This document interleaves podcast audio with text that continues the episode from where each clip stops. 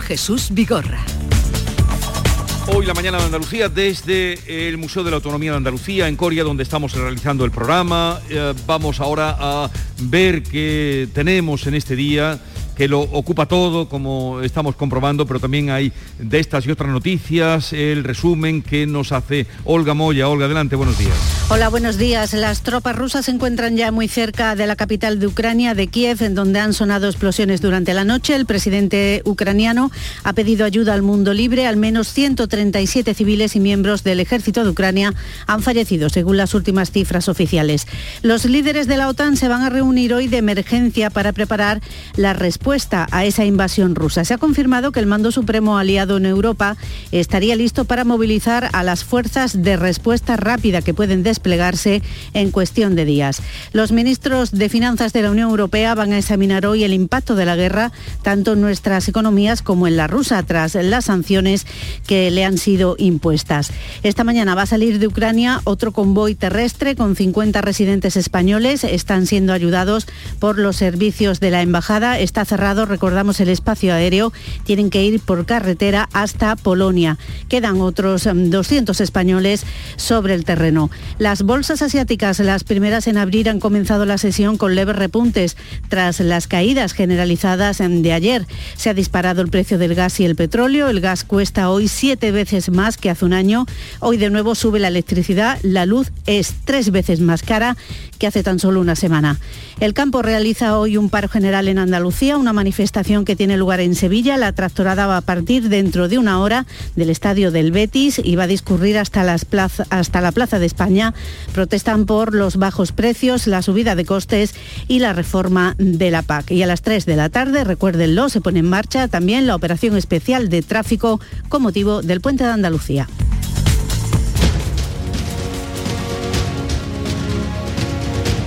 Así viene este 25 de febrero, víspera del puente de Andalucía, con una demanda importante en la de plazas hoteleras y nosotros en conversación aquí en el Museo de la Autonomía con Teresa López Pavón, José Joaquín León y Javier Rubio.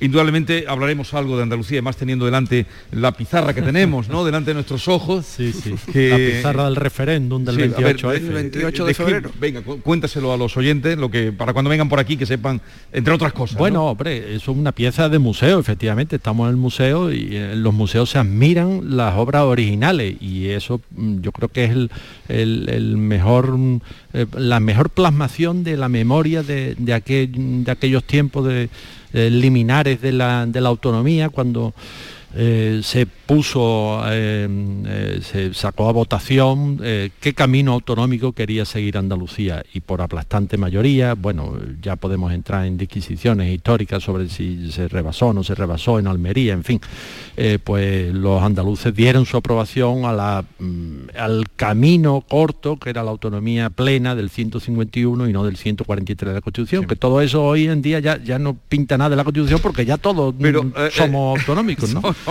pero, entonces, claro, solo se, el, modelo que habían previsto UCD y PSOE era que la autonomía la iban a tener eh, País Vasco, Cataluña, y Galicia porque había tenido la suerte de votar su, su, referéndum, su estatuto de autonomía en la Segunda República. Y a los demás pues se nos daba por, bueno, por nada, por amortizado y Andalucía se puso en pie, se levantó eh, con la eh, majestuosa manifestación del 4 de diciembre, ¿verdad? Eh, en todas las capitales, incluso en Cataluña, en Barcelona, y a partir de ahí pues se vio que, que los andaluces sintieron o sentimos que era un agravio que se nos excluyera del proceso autonómico y se forjó pues lo que, lo que tenemos hoy y se abrió, se abrió completamente el abanico a, que la, forma de Estado es un Estado autonómico y eso lo consiguió Andalucía, no lo consiguieron pues, los, pues nacionalismos eh, históricos. Eh, esa pizarra que además tiene, se, escribía con los números a mano. Bueno, es que no había ordenadores, Jesús, en el año 80. No había, pero ahora hablaremos de eso, era por hacer alusión a lo que tenemos delante de nuestros ojos, además de los compañeros y las personas que nos están acompañando aquí. eh, en este lugar. Pero antes me gustaría terminar con lo que teníamos abierto. Bueno, terminar, terminar, terminar, terminará esto cuando quiera eh, Putin. Eh, pero mm, la sensación desde luego es muy extraña porque nadie, ¿quién podría pensar en la Europa del siglo XXI, en el tiempo que estamos, que una guerra así a las claras, pero, pero Jesús, a la luz del día. ¿Tú no crees que esa sensación la tendrían también eh, los europeos del año 39 cuando Alemania invadió Polonia por la cuestión de Danzig? ¿No crees que pensarían lo mismo? Eh, Alemania era el país más culturalmente más a la vanguardia de Europa.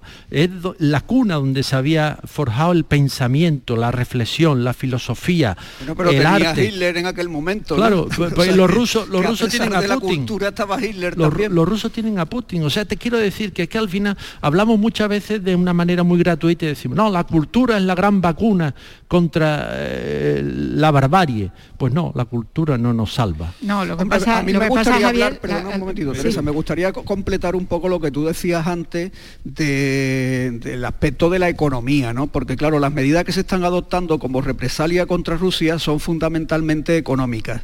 Entonces, en este sentido, Europa o incluso también Estados Unidos dice, bueno, vamos a castigar con medidas muy duras. Pero luego está ahí, eh, que yo creo que es la clave, y se, está, se ha hablado, antes lo ha comentado de pasada también Javier, pero yo creo que es muy importante el papel que va a desempeñar China en este conflicto. ¿no? Porque China, mm, por un lado, se ha mantenido ahí como dándole un apoyo más o menos táctico a Putin, pero realmente su papel también es complicado. Y es cierto que las medidas que se van a adoptar fundamentalmente pues están encaminadas, por ejemplo, la energía, ¿no? el gas. Bueno, pues ahí China también tiene un papel importante con Rusia, porque si se le corta eh, el, suministro de energía a Rusia, que por otra parte es un productor enorme de gas, pues también está China que podría ahí tener algo que decir.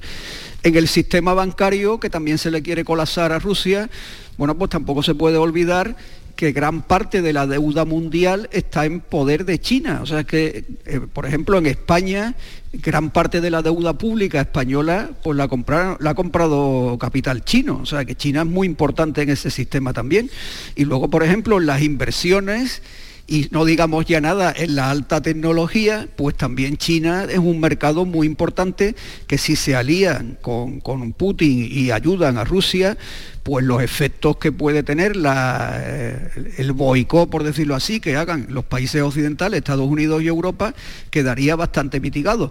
Pero claro, eso tampoco es tan fácil ni tan reduccionista, es decir, China va a apoyar a ultranza a Putin. Bueno, pues lo va a apoyar hasta cierto punto, lo va a apoyar hasta donde empiece a tocarle también el bolsillo, por decirlo vulgarmente, a China, porque China también tiene exportaciones e importaciones con Europa incluso con Estados Unidos, que en este momento pues tampoco se pueden arriesgar ellos por un problema que es indirecto para China y que sí que le puede concernir en el sentido de que si hace esto Rusia y no pasa nada, pues ellos pueden hacer lo mismo en Taiwán porque tampoco va a pasar nada, ¿no? Pero bueno, Taiwán en el fondo lo tienen relativamente controlado, igual que hicieron en Hong Kong Taiwán menos, por supuesto, pero que, lo que me refiero, que el papel de China va a ser clave. Y yo creo que a la hora de ver la eficacia de esas medidas, pues también hay que tenerlo muy, muy en cuenta. China puede ser el pulmón que necesitaría Rusia para sostener precisamente una contienda, una batalla a, largo, plazo. Claro, pero yo menospreciar de esa manera el, poder económico que tiene, sobre todo como mercado, ¿no? ya no solo como eh, para China, por ejemplo, eh, tanto la Unión Europea como Estados Unidos, me, parecería, o sea, que, estaríamos hablando de un mundo que no se parece nada al, que, conocíamos, ¿no? que donde la, economía está absolutamente interconectada y donde no... Eh, hay una interdependencia que de luego no son despreciables ni siquiera para una potencia. Por eso te decía yo que China, en el momento que le toque el bolsillo, claro, con Europa, las, pues, primeras reacciones, las primeras reacciones han sido precisamente, bueno, que en fin, veremos cuál es el recorrido, ha sido precisamente de pedirle a Rusia que vuelva al, terreno de, la diplomacia, con, escaso éxito, por cierto, pero que esa ha sido la posición, que probablemente tenga que ver con lo que tú dices, ¿no? Se estará tentando la ropa porque entrar en un conflicto abierto insisto, militarmente es, es impensable, pero económicamente le, va a hacer un daño a toda la economía. También a las nuestras, ¿eh? O sea, y además desde ya. o sea, que cuando probablemente no vamos a ver, eh, no vamos a, ver el desgarro de, enviar a nuestros soldados a una guerra eh, absolutamente demencial en el, en el, corazón de Europa, pero se van a producir otros desgarros y lo vamos a ver desde ya. Estábamos a las puertas de, en el aterrizaje de una sexta ola de, la pandemia y ante la apertura de lo que nos parecía el fin de una pesadilla que ha sido la de la, de la crisis sanitaria, la del coronavirus, y sin embargo esto nos da un hachazo donde ahora mismo más nos duele que en esa recuperación económica en la que habíamos empeñado tanto, tanto esfuerzo, tanto dinero y tanta esperanza. ¿no? Claro, para Europa también tiene un coste. Hombre, pues, vamos, tremendo. Y ahí es donde, y ahí es donde tenemos que medir la capacidad de sacrificio que tiene Europa en la defensa de esos valores eh, culturales y democráticos, porque tampoco debemos olvidar que, que, lo que entendemos como en la cultura occidental es una auténtica anomalía en el mundo. O sea, lo normal en el mundo no es la democracia. Entonces, nuestras herramientas, ¿cuáles son? Pues infinitamente menos poderosas en el terreno militar, pero muy importantes en el terreno económico, pero sabiendo que tenemos que hacer esos sacrificios, sabiendo que nos viene tiempo de nuevo, nos viene tiempo muy duro precisamente como consecuencia de, de esas sanciones económicas que son siempre en doble dirección. ¿no? Tiempos muy duros, pues no sé qué pues más nos puede venir, porque después de la pandemia que llevamos... ¿Cómo? que tú Vamos a ver, vamos a ver. Siempre puede ser peor de Todo lo que podía empeorar en, los últimos cinco años. Mira, Jesús, Jesús, nosotros somos de una generación que no ha vivido la guerra. La vivieron nuestros padres. Mi padre hizo la guerra, mi madre la vivió de pequeña. La vivieron y vivieron el hambre, Estamos aquí en Andalucía, pues sabe, vamos, tenemos memoria porque eh, nuestros familiares, nuestros eh, antecesores, pues eh, vivieron esa escasez permanente, esa penuria, ese, el desgarro de la guerra, como decía antes Teresa, los cadáveres, los heridos. Mm, claro, la cuestión es, ¿cuánto estamos dispuestos a pagar por nuestra libertad? Libertad, ¿eh? no es otra cosa lo que estamos discutiendo. Discutir, eh, la libertad implica que yo voto a quien quiero, mm, expreso mis opiniones libremente, puedo criticar al presidente del gobierno, puedo criticar al presidente de la Junta, puedo opinar, intervenir, mm, sentir que mi vida me pertenece a mí y no está en manos de un dictador que es el que dice lo que hay que hacer, lo que hay que pensar y lo que, eh, cómo debe comportarse uno. Tan sencillo como eso. Europa cuánto está dispuesto a entregar por mantener esa libertad. Esa fue la cuestión que se dilucidó en la Segunda Guerra Mundial cuando Hitler se apoderó de media Europa. La misma cuestión. Y si no llega a ser por un señor llamado Churchill, ¿verdad? Que mandó todo lo que flote a eh, Dunkerque, a la playa de Dunkerque, a repatriar a la Fuerza Expedicionaria Británica, ahora mismo estaríamos o habríamos vivido pues mm, varias décadas bajo la bota hegemónica, bajo la bota tiránica de Hitler o de quien fuera. Como ahora los ucranianos van a vivir, varias décadas, o esperemos que sea lo menos posible y que la diplomacia se imponga, ¿verdad? Pues bajo la bota hegemónica de Putin. Es que son, yo creo que, varias, varios puntos de vista y sobre todo se está jugando, esto es como, por decirlo un poco cursi o figurado, ¿no? Como se suele decir, en el gran tablero de ajedrez del mundo, bueno, pues se están jugando varias partidas en este momento, efectivamente. Una de ellas es la de la libertad, ¿no? También la de la democracia, claro. Esto también es relativo porque, por ejemplo, Putin puede decir que él es un que, Rusia es una democracia, una democracia relativa, ¿no? Se le, ha caído, se le, ha caído, la careta. O sea, desde ayer, desde ayer Rusia es un estado gamberro. Me refiero, desde el punto de vista formal, a él lo eligen. Claro, lo eligen de la manera que ya sabemos, ¿no? Pero bueno, me refiero que hay argumentos. Pero dentro de ese tablero que, que decía, yo creo que tampoco podemos perder de vista algo importante, que es el papel de Estados Unidos. ¿no? Porque claro, Estados Unidos dice, bueno, Estados Unidos está lejos de Europa. Sí, pero a la hora de la verdad, ya en la Segunda Guerra Mundial Estados Unidos estaba lejos de Europa y le costó trabajo participar en la Segunda Guerra Mundial, pero al final se metió y ya sabemos cómo se metió. De lleno y hasta arriba.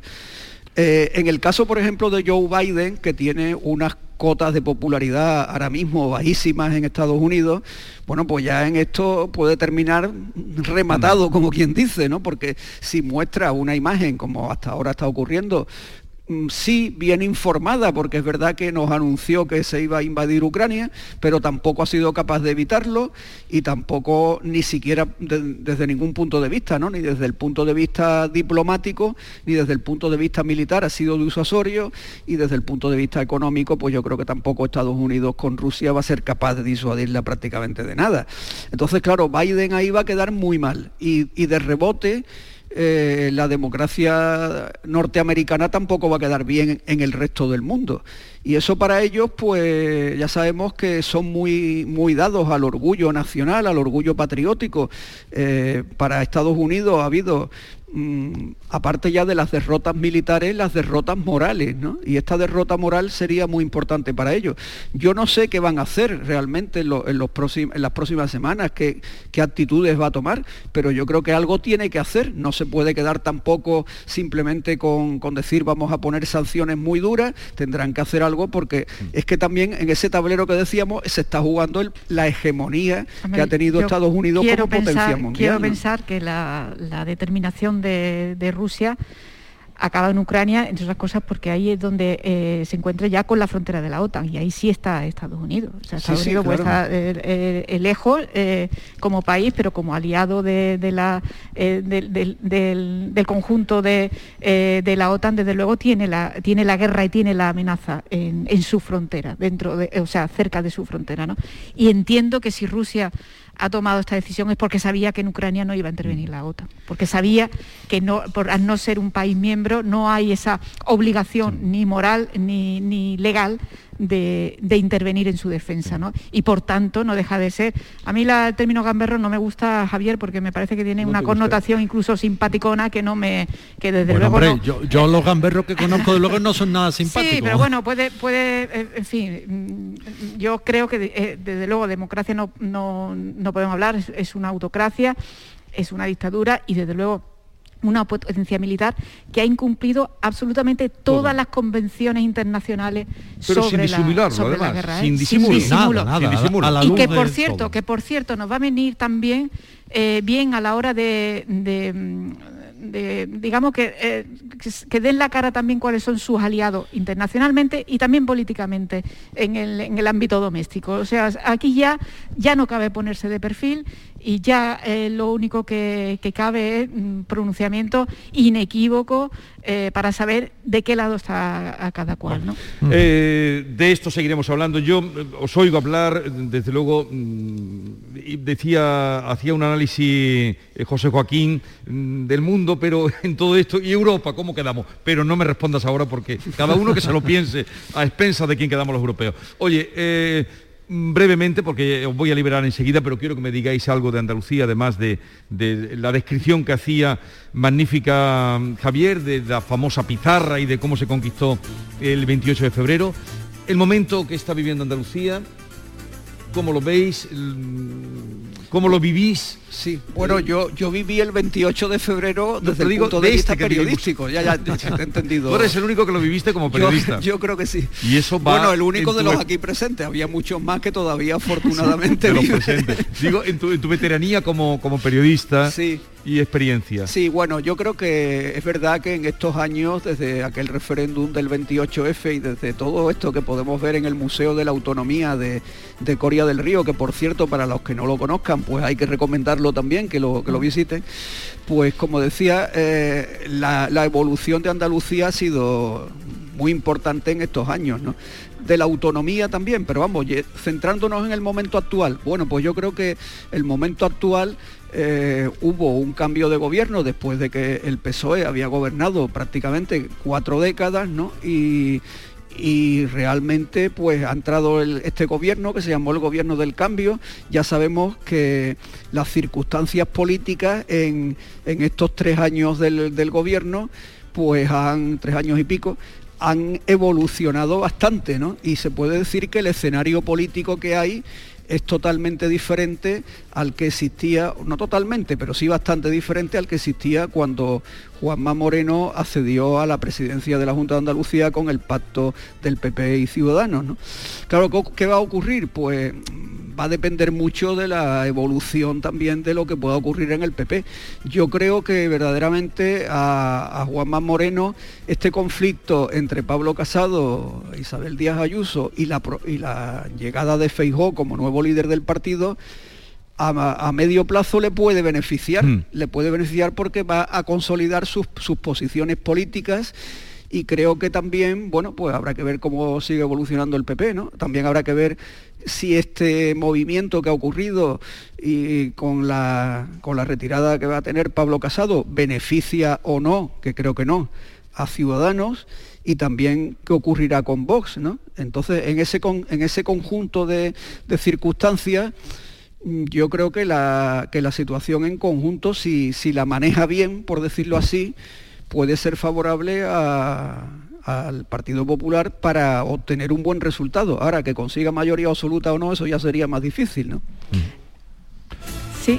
Eh, Adelante, Teresa. Sí, bueno, yo, eh, yo decirle también a los oyentes, tenemos delante la, pizarra histórica del 28F, pero tenemos detrás también uno de los carteles icónicos de, aquel movimiento, ¿no?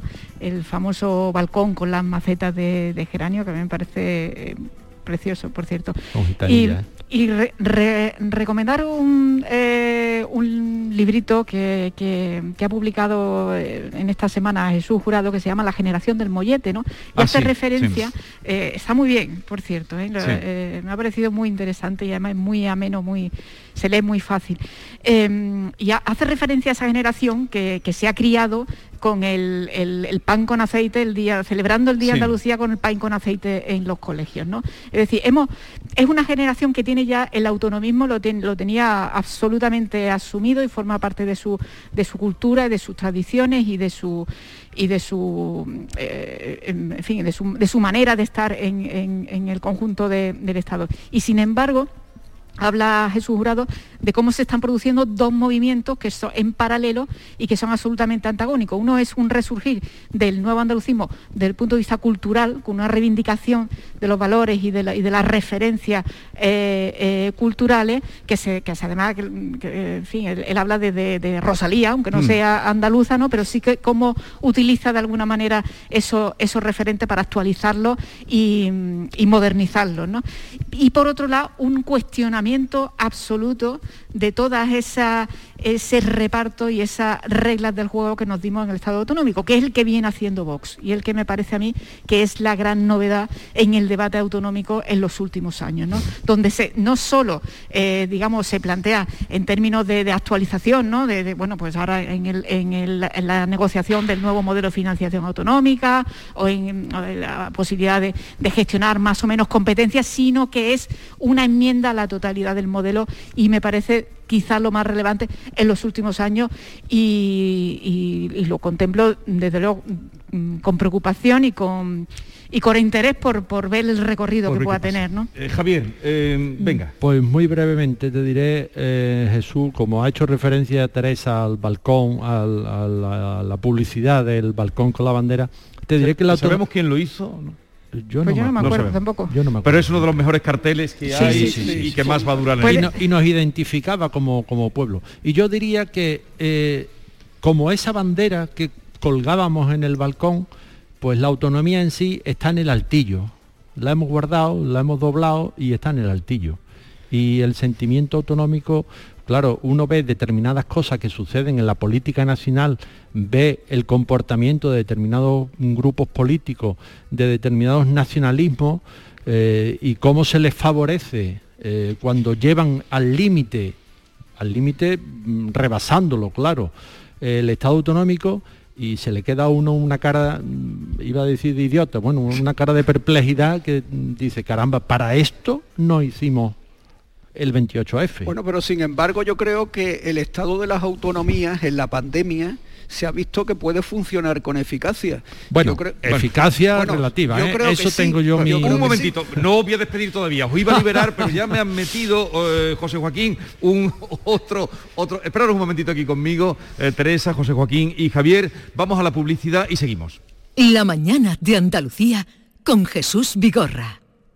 ¿En qué capítulo de tu vida estás ahora? ¿Quieres hacer una reforma o cambiar de coche? ¿Tus hijos ya necesitan un ordenador para cada uno? ¿O quizás alguno ya empieza la universidad? ¿Habéis encontrado el amor y buscáis un nidito? En Cofidis sabemos que dentro de una vida hay muchas vidas y por eso ahora te ofrecemos un nuevo préstamo personal de hasta 60.000 euros. Cofidis, cuenta con nosotros. Aquadeus, ahora más cerca de ti, procedente del manantial Sierra Nevada, un agua excepcional en sabor, de mineralización débil que nace en tu región. Aquadeus Sierra Nevada es ideal para hidratar a toda la familia y no olvides tirar tu botella al contenedor amarillo. Aquadeus, fuente de vida, ahora también en Andalucía. En cofidis.es puedes solicitar cómodamente hasta 60.000 euros, 100% online y sin cambiar de banco. Cofidis, cuenta con nosotros.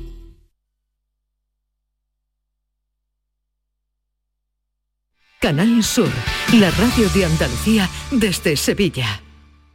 Se acerca a las nueve y media de la mañana y desde hace unos minutos, Berrocar Automóviles te espera en sus instalaciones. Desde Grupo Berrocar te deseamos que tengas un buen día. ¿Te está afectando la subida de la luz? Claro que sí. Por eso en Insolac Renovables instalamos paneles fotovoltaicos de autoconsumo con los que podrás generar tu propia electricidad. Y ahora, con la subvención del 40% de la Agencia Andaluza de la Energía, lo tienes mucho más fácil. Entra en insolacrenovables.com e infórmate de las ventajas que tiene el autoconsumo. Insolac, expertos en energías renovables desde 2005. Si buscas un vehículo de ocasión, ven a la red de concesionarios oficiales de Grupo Sirsa y elige el tuyo. Renault, Dacia, Mazda, Volvo y Suzuki son nuestras marcas en Sevilla. Además, este mes por la compra de un vehículo de ocasión, te regalamos el seguro. Grupo Sirsa, nos movemos contigo. La información de tu equipo, los deportistas de tus clubes, los entrenamientos, las voces de los protagonistas. El deporte de tu provincia está en la jugada de Sevilla, de lunes a jueves desde la una de la tarde. Canal Sur Radio, la radio de Andalucía en Sevilla. Qué alegría verle por aquí. Tenemos ya su mesita de siempre reservada. Le traigo enseguida su aperitivo. Por cierto, nos ha entrado un besugo fresco como a usted le gusta. Se lo podemos hacer a la bilbaína quitándole la guindilla, por supuesto. No queremos que le siente mal.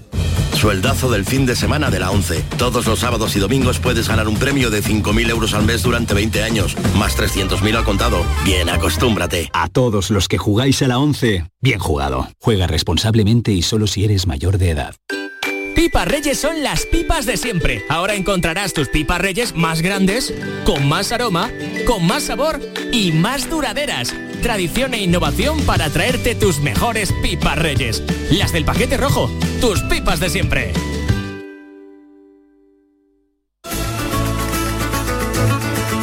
La mañana de Andalucía con Jesús Vigorra.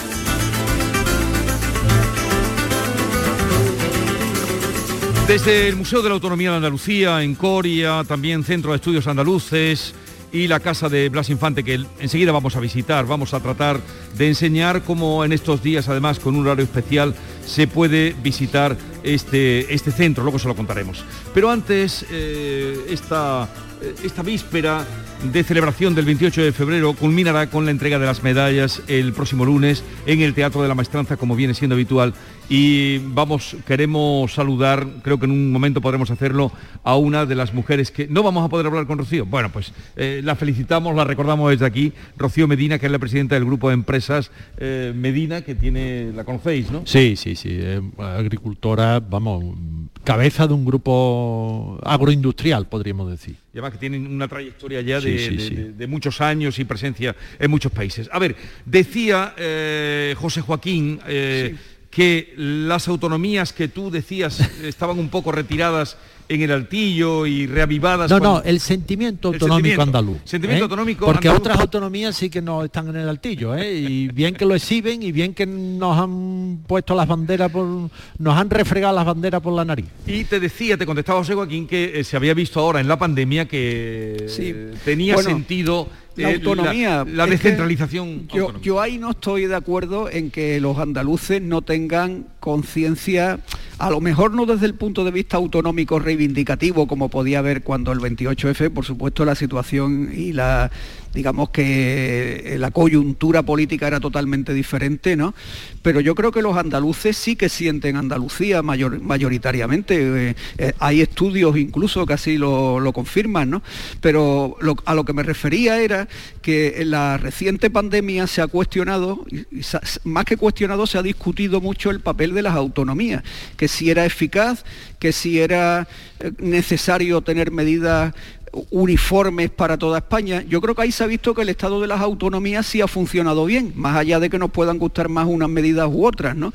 Porque evidentemente la situación sanitaria de Andalucía no era la misma de Cataluña o la misma del País Vasco en muchos momentos.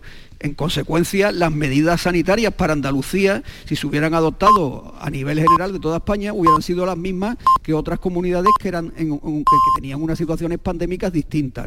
Yo creo que en eso se ha visto perfectamente que el Estado de las autonomías puede funcionar, y no lo digo solo por Andalucía, sino incluso por otras comunidades, ya que las decisiones hayan sido más acertadas o menos, es opinable. También se han equivocado a nivel de toda España, ¿no? O sea, el gobierno ha cometido muchísimos errores. Y yo diría si nos ponemos en la balanza que el gobierno central a la hora de dictar medidas pues ha cometido más errores que las autonomías. Y en el caso concreto de Andalucía, yo creo que la gestión de la, de la pandemia en líneas generales ha sido bastante mejor que a nivel general en España. Y los datos están ahí, los datos de Andalucía bueno, también a lo mejor por las situaciones climáticas, por otras cuestiones que no vamos a entrar, ¿no? Pero los datos de Andalucía son mejores que los de otras comunidades españolas.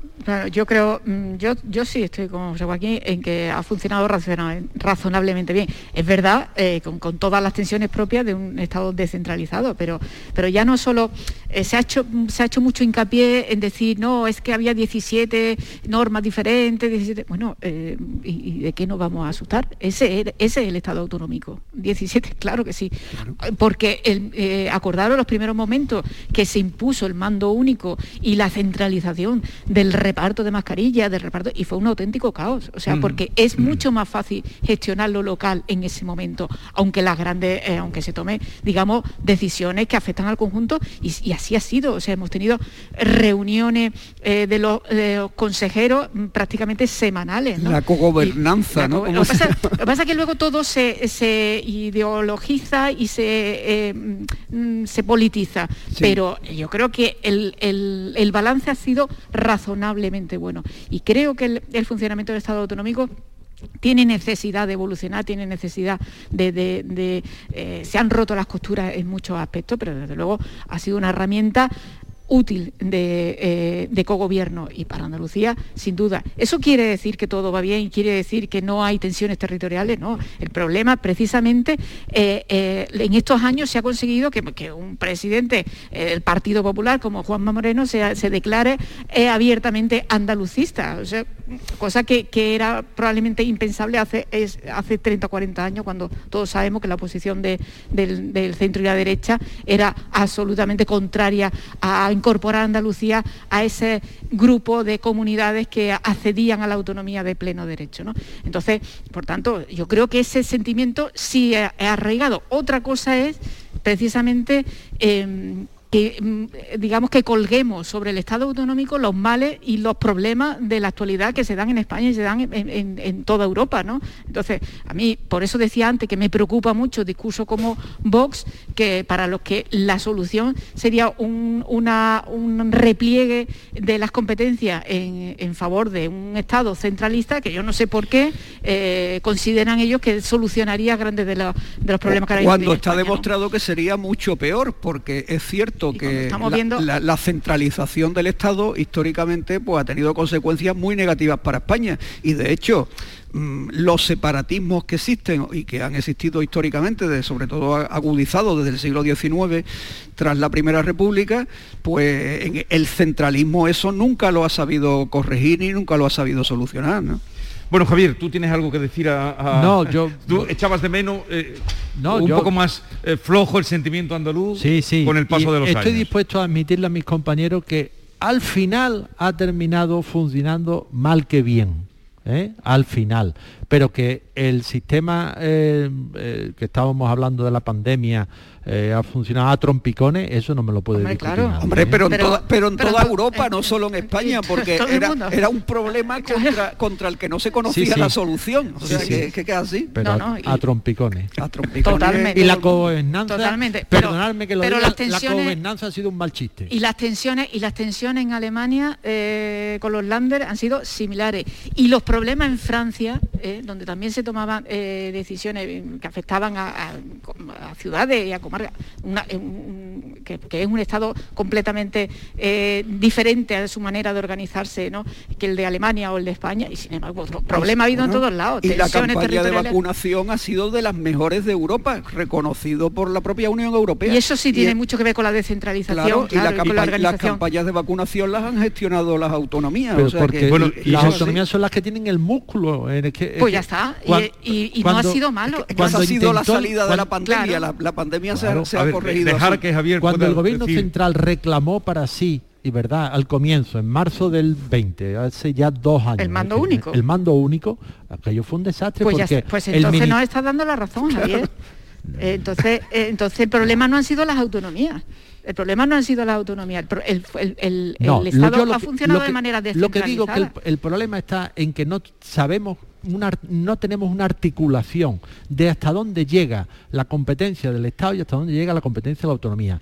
¿Quién legisla? ¿Quién Pues, eh, hace? Tribunal ¿Quién Constitucional. Eso está más o menos Ah, bueno, visto bueno, por la. Constitución, Eso claro está, que sí, eso y por está los estatutos, ¿no? constantemente eh, Que es, saltando a lo que pasa es que es un sistema vivo que evoluciona con sus tensiones y que, y con y que su oportunismo habrá, político. habrá momentos en que habrá fricciones e interpretaciones, pero yo creo que en líneas generales, y, yo creo que también en, en este caso, bueno, pues verdad yo creo que eh, en general la pandemia ha hecho mucho por el estado de las autonomías, ¿no? Porque incluso nunca había habido tantas conferencias de presidentes, nunca se habían reunido tantas veces los consejeros, es decir, que dentro de que cada autonomía tenía pues su capacidad para legislar y para implantar medidas en su territorio, también es verdad que a nivel se pondrá general a prueba ahora con el reparto de los fondos europeos, se va a volver a poner a prueba ese Estado autonómico y se va a volver a poner a prueba esas tensiones territoriales y vamos a tener de nuevo eh, la pelea y la batalla sobre si cuánto viene Andalucía, cuánto va Cataluña, cuánto tal, Bueno, claro. y, y todos los chantajes. Cuando hay dinero hay siempre Claro. discrepancias. Bueno, ¿y de Jesús Aguirre qué? Jesús Aguirre, No, te pregunto. El consejero de salud. ¿Qué, qué tal? Fantástico. Vale, estamos de acuerdo. Habla clarito y se le entiende todo. Se le entiende todo. Que empezó también eh, con- la, ¿os acordáis con la listeria? Cuestionadísimo. Jesús Y- Aguirre ha tenido una ventaja para gestionar la pandemia y es que es médico. De familia, además. Médico. Y, y no era filósofo, como en otro caso. Sí, yo, eh, sí, del y- ministerio. y hablaba de verdad. Eh, bueno, a mí yo hay cosas de su manera de hablar que no, no comparto. Yo a mí eso de que por ser, por hablar como lenguaje de la calle ya tiene razón. No, no, no es Uno hablar tiene como lenguaje de la calle. Digo, Uno no tiene habla- razón por hablar de una manera campechana, ¿no? Sí. Uno tiene razón si la tiene y no la tiene si no la tiene. Es verdad que él consigue comunicar muy bien y eso le ha dado un plus de credibilidad. Pero bueno, eh, de su gestión creo que ha sido razonablemente buena, pero mm, creo que de verdad la, la prueba de fuego la va a pasar cuando aterricemos de esta sexta Vale. ola y veamos si efectivamente la atención primaria recupera la normalidad, porque no la llegó a recuperar en octubre, por ejemplo, cuando creíamos que habíamos superado la Perfecta pandemia. no ha sido la gestión No, porque claro. no puede serlo, pero yo creo que ha tenido también algo que me parece que, que es muy importante y es que él no ha querido ser políticamente correcto, sino que ha dicho lo que pensaba y a veces ha dicho cosas incorrectas, pero las ha dicho y las ha explicado, con lo Bueno, Javier Rubio, mm, Teresa López Pavón, José Joaquín León, feliz día de Andalucía. Que Igualmente. disfrutéis de este puente si podéis, o al menos algún rato tendréis. Y nada, gracias por la visita, habernos acompañado hoy aquí en el Museo de Un la placer. Autonomía. Ha sido un Venga, placer. Hasta luego. Un abrazo. En un momento nos vamos, podemos irnos ya directamente a el- donde se están concentrando el sector bastante molesto, bastante enfadado eh, agrario de Andalucía. Eh, vamos a saludar a nuestro compañero eh, José Manuel de la Linde, que está justamente en ese lugar de concentra- concentración que es en torno a el campo del Betis, ¿no, José Manuel? Aquí estamos, muy buenos días Jesús. Estos que escuchan el ruido de los tractores, los tractores en torno a una decena por el momento que están llegando hasta esta explanada del Estadio Benito Villamarín, donde se están concentrando los agricultores a esta hora de la mañana, en una mañana entre nublada y soleada. Por momentos sale el sol, por momentos eh, estas nubes que amenazan con caer, eh, con que llueva, con que llueva algo que es lo que tanto le hace falta al campo. Son agricultores que van a marchar eh, por la avenida de La Palmera, tal como les venimos contando, por tanto, mucha atención al tráfico. Tienen pensado salir desde el estadio del Betis, desde el estadio Benito Villamarín a las 10 de la mañana y van a concluir esta marcha en la Plaza de España, en la delegación del Gobierno para protestar. Eh, quieren que se cambien eh, los criterios de las ayudas de la política agraria comunitaria. Todas las organizaciones agrarias han convocado un paro y porque calculan que las pérdidas pueden ser millonarias, perderán 700 millones de euros en cinco años, según calculan estas organizaciones. Aquí están llegando eh, los eh, agricultores en autobuses eh, por medios propios, se cuentan por centenares ya, agricultores que van a estar apoyados esta mañana también por distintos grupos políticos. Por tanto, como decíamos, todos estos tractores que se están preparando para iniciar la marcha a partir de las 10 de la mañana. Pues se prepara esa marcha de los agricultores y ganaderos, marcha sobre Sevilla, aunque llegados de otros puntos de Andalucía, nos informó José Manuel de la Linde. Hacemos una pausa y continuamos en un momento con el director de la Fundación Andaluza de Centros de Estudios Andaluces, que es también sede de donde hoy nos encontramos. Será en un momento. La mañana de Andalucía con Jesús Vigorra. Oye, ¿qué pipas estás comiendo? ¡Qué buena pinta! ¿De verdad me lo preguntas? ¿No las reconoces? Pipas hay muchas en el mercado. Sí, pero pipas reyes son las auténticas, las de siempre, con sal y sin sal. Incluso las del león son de frutos secos reyes. Que sí, que sí, me ha quedado claro. Frutos secos reyes, tus pipas de siempre. El 28F es el Día de Andalucía. Muchos creen que esa F es solo por febrero, pero en realidad son otras formas de decir Andalucía. La F de felicidad y de fantasía. F de fiesta y de familias. Andalucía, tierra de fervor, feminismo y fusión. Fuente de una sabiduría milenaria. Faro de civilizaciones. Cobijo de forasteros. Una del flamenco. 28F, Día de Andalucía. Con F de fuerza con F de futuro. Junta de Andalucía. Sevilla. Canal Sur Radio. Marpedental, centro de odontología avanzada dirigido por el doctor Miguel Marrufo, clínica de referencia en Sevilla desde hace más de 10 años gracias a su tecnología, calidad y grupo humano. Recuerda que un día sin sonreír es un día perdido. Marpedental, donde tú eres la prioridad. Más info en marpedental.com. Es el momento de disfrutar de las rebajas del Centro Comercial Los Alcores. Ven y descubre las mejores ofertas en moda, complementos, hogar, ocio y restauración. Y pasa un momento inolvidable. Ven a visitarnos en Autovía A92 Salida 7, Alcalá de Guadaira, Centro Comercial Los Alcores. Mucho donde disfrutar. El Colegio Internacional Europa celebra sus jornadas de puertas abiertas. Jueves 3 de marzo a las 9 y media para Eurokinder infantil y primaria y sábado 5 de marzo a las 11 para todos los cursos. Más información en europaschool.org. Colegio Internacional Europa. Excelencia educativa desde 1986. ¿Te suben la luz y no sabes qué hacer? En febrero el loco, nuestros descuentos no son pocos. Disfruta de nuestras increíbles bajadas de precio. Gestionamos tu subvención y hasta 25 años de garantía. Genera tu propia energía con placas solares y ahorra hasta el 70% en tu factura de la luz. Pide cita 955 44 11 11 o en socialenergy.es. La revolución solar es Social Energy. La mañana de Andalucía con Jesús Vigorra.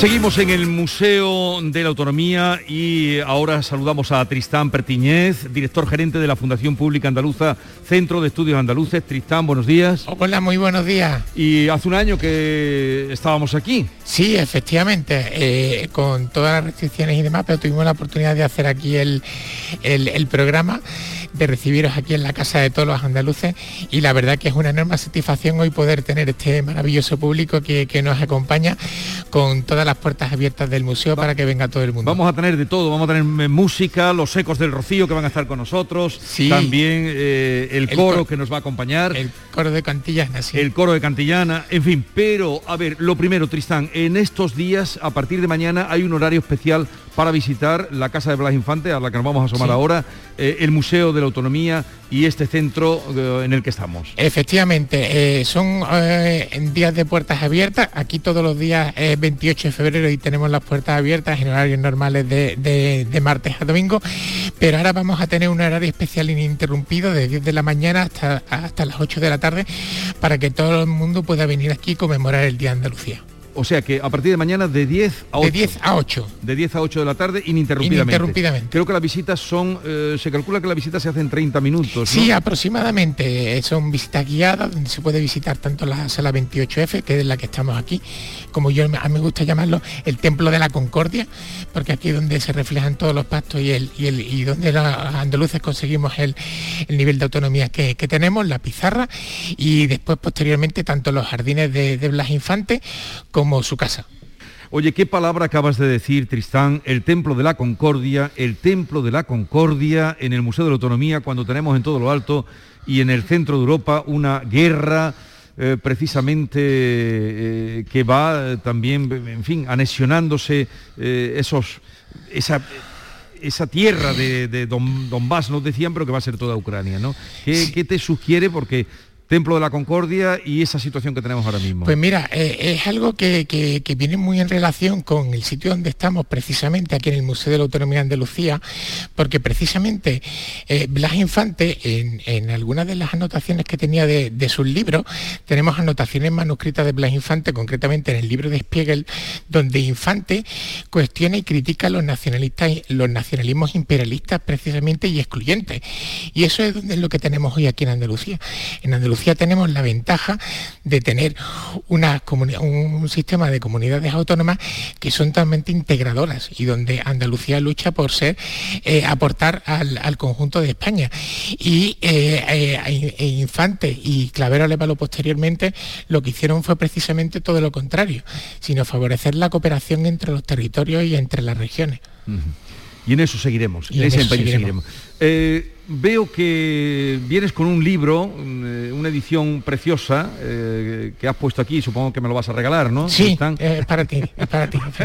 lo has puesto aquí delante. Es para ti. Pero tiene una portada fantástica, se llama Forjar Andalucía, Manuel Clavero Arevalo, este libro eh, existía, eh, cuéntanos, ¿es una reedición? Es, un libro, es una reedición de un libro que ya estaba descatalogado, una lástima porque es un libro que hizo, que, escribió el propio Manuel Clavero Arevalo en los albores de los años 80, donde prácticamente es una crónica de, de, aquellos días y cuenta como eh, cuenta y ejemplariza muy bien cómo él directamente fue uno de los precursores del sistema autonómico que tenemos en toda España, pero además obviamente una de las claves fundamentales para entender por qué eh, Andalucía tiene, entró por la vía del 151. Sin, sin claver a eh, no se entiende que, hoy en día Andalucía pudiera contar con eso, gracias obviamente también a la manifestación del 4 de diciembre y al referendo del 28F. Eh, Manuel Claver Arevalo junto a, otros andaluces, pero él muy especialmente, de manera muy significativa,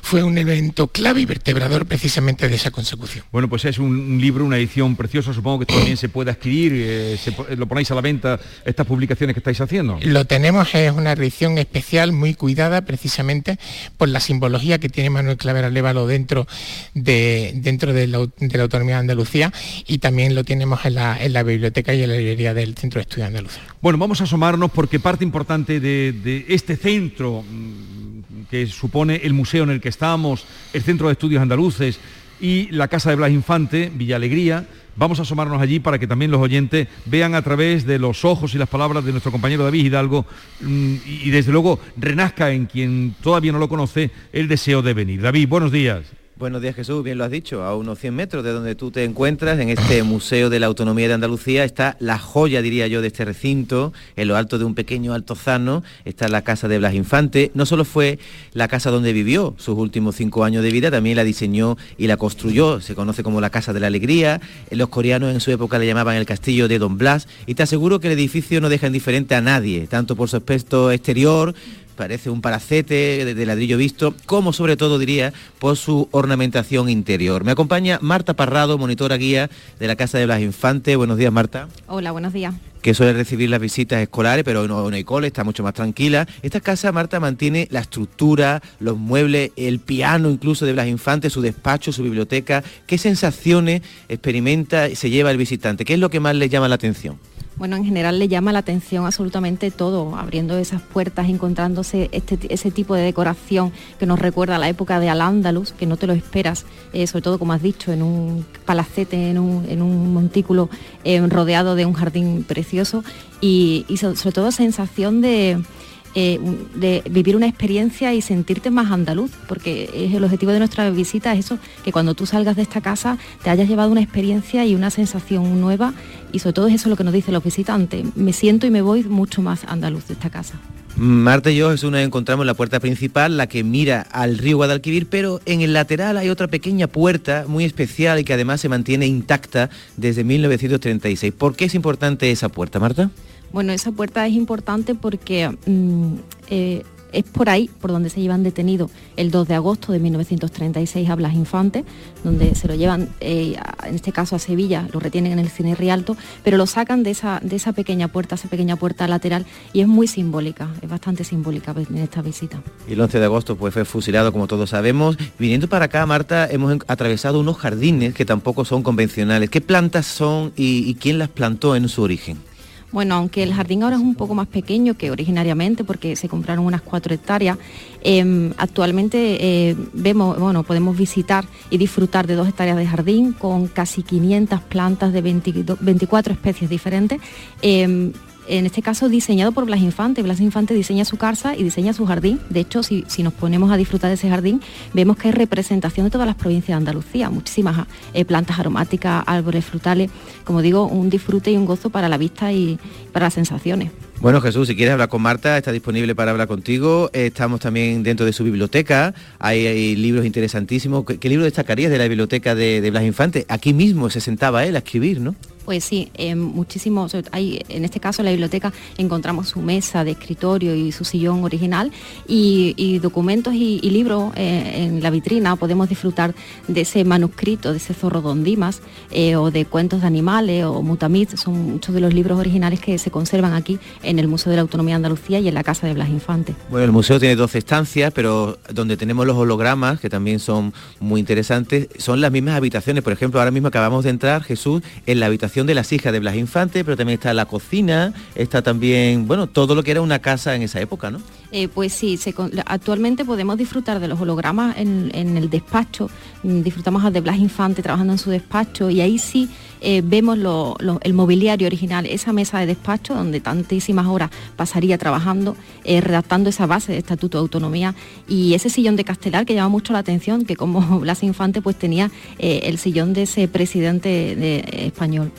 Hay una cosa, Jesús, interesantísima que es cuando llegamos al piano. El piano donde Blas Infante eh, hizo y compuso el himno de Andalucía, porque de pronto estás en esa habitación y aparece Blas Infante. Es, una situación un poquito fantasmagórica, podríamos decir, ¿no, Marta? Sí, sí, además una sensación que, gusta mucho porque ya es el final de la visita, ya hemos contado, eh, hemos conocido un poquito más de Blas Infante, que de, eso se, trata, ¿no? De conocer eh, a Blas Infante a través de cada una de las estancias de su casa y terminamos con ese piano donde sorprende mucho al visitante el poder escuchar eh, en este caso las notas de ese, piano original donde se compuso la letra de ese himno de Andalucía, eh, como todos sabemos, porque proviene de, de, un canto religioso que es el Santo Dios. Que luego escucharemos en este programa, por cierto, que es una de las sorpresas, Jesús. ¿Qué vamos a escuchar? No, sorpresa nada. Tenemos ya aquí al coro y ya podemos, ¿verdad, Maite? Podemos anunciar que van a acompañarnos, gracias Marta David, el coro eh, que va a interpretar el coro de la sección cultural Mujeres de Azar de Cantillana. Sí, efectivamente, ya las tenemos aquí muy guapas, todas vestidas de negro con unos pañuelos rosas estupendos, tan guapísimas, y vamos a conocer el origen, ¿eh? el canto que dio origen al himno de Andalucía. Esa va a ser una de las, de las historias que tenemos preparadas hoy a lo largo del programa. Bueno, Tristán, eh, gracias por invitarnos, por acogernos a vivir estas vísperas del Día Grande de Andalucía y, yo creo que podíamos recordar el significado, estamos aquí detrás de nosotros, eh, el cartel mítico que hemos aludido a él, la convocatoria el 28 de febrero, por supuesto con la bandera de Andalucía, que podríamos recordar lo que simboliza, lo que significa esos colores de la bandera de Andalucía. De blanco, lo que es eh, la, bandera Andalucía, uno de los significados que tiene originales es reunirse para parlamentar con lo cual eh, eh, en estos días si cabe la bandera Andalucía debería ondar si cabe más, alto, más, más, arriba todavía, mm. para precisamente que, que, todo el mundo se reúna para la importancia del diálogo. Bueno, pues reunirse para parlamentar, es lo que vamos a hacer aquí, también con música, gracias Tristán, ya saben, recordemos que pueden visitar a partir de mañana ininterrumpidamente desde las 10 hasta las 8 de la tarde. Una pausa y vamos con los romances perversos de García Barbeito. La mañana de Andalucía con Jesús Vigorra. Canal Sur Radio, Sevilla. Cuenta la voz de un sabio que para saber de Sevilla le preguntó al giraldillo por los lugares más bellos del barrio de Santa Cruz. Y este le respondió. Con aires de azar, maestranza y catedral, la hostería del Laurel has de visitar y en ella sus tapas, vinos y demás viandas probar. La Hostería del Laurel. Visítenos en Plaza de los Venerables 5 o a través de nuestra web lahosteriadellaurel.com. Porque si le preguntas al giraldillo, Hostería del Laurel, no te la dejes atrás.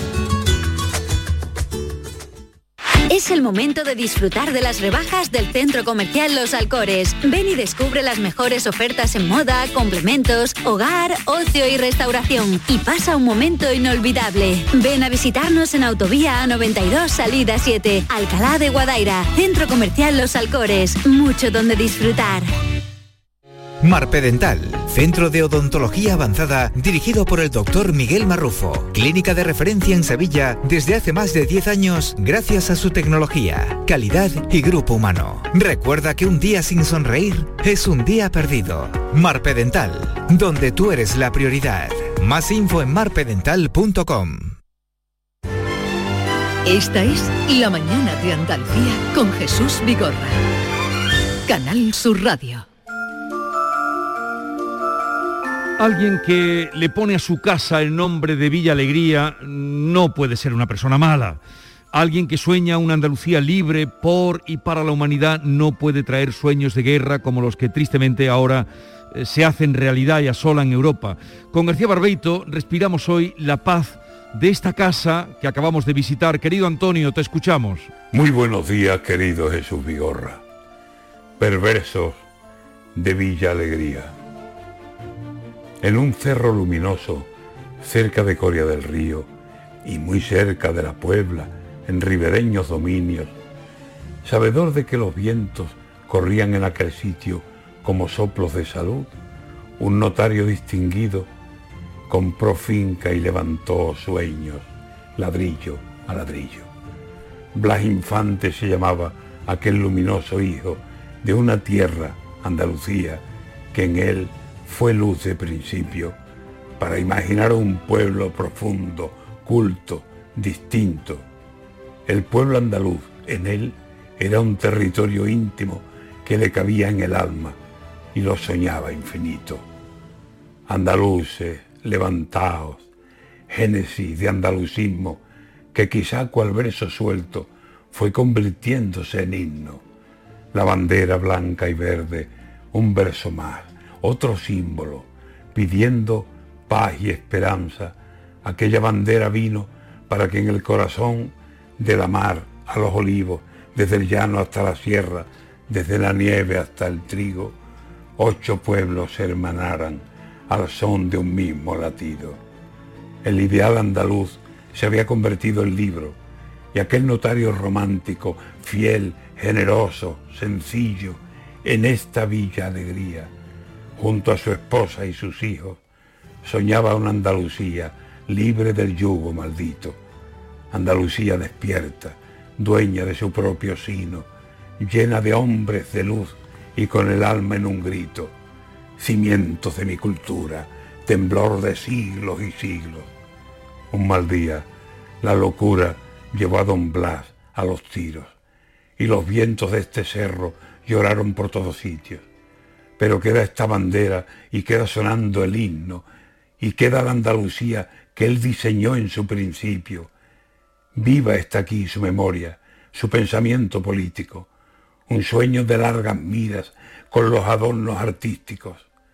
Qué bien ondea la bandera y qué bien el viento ha dicho el nombre de Andalucía en este cerro bendito que mira como aventura pasar las aguas del río.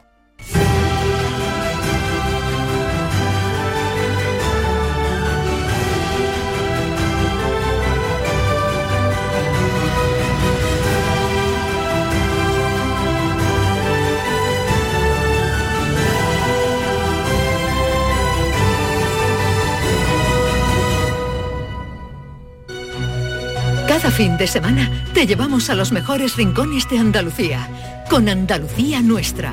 Los sonidos de cada provincia, su historia, sus tradiciones, su cultura, su valor. Descubre una Andalucía hermosa, completa y única en Andalucía Nuestra. Los sábados y domingos desde las 7 de la mañana con Inmaculada González. Quédate en Canal Sur Radio, la radio de Andalucía.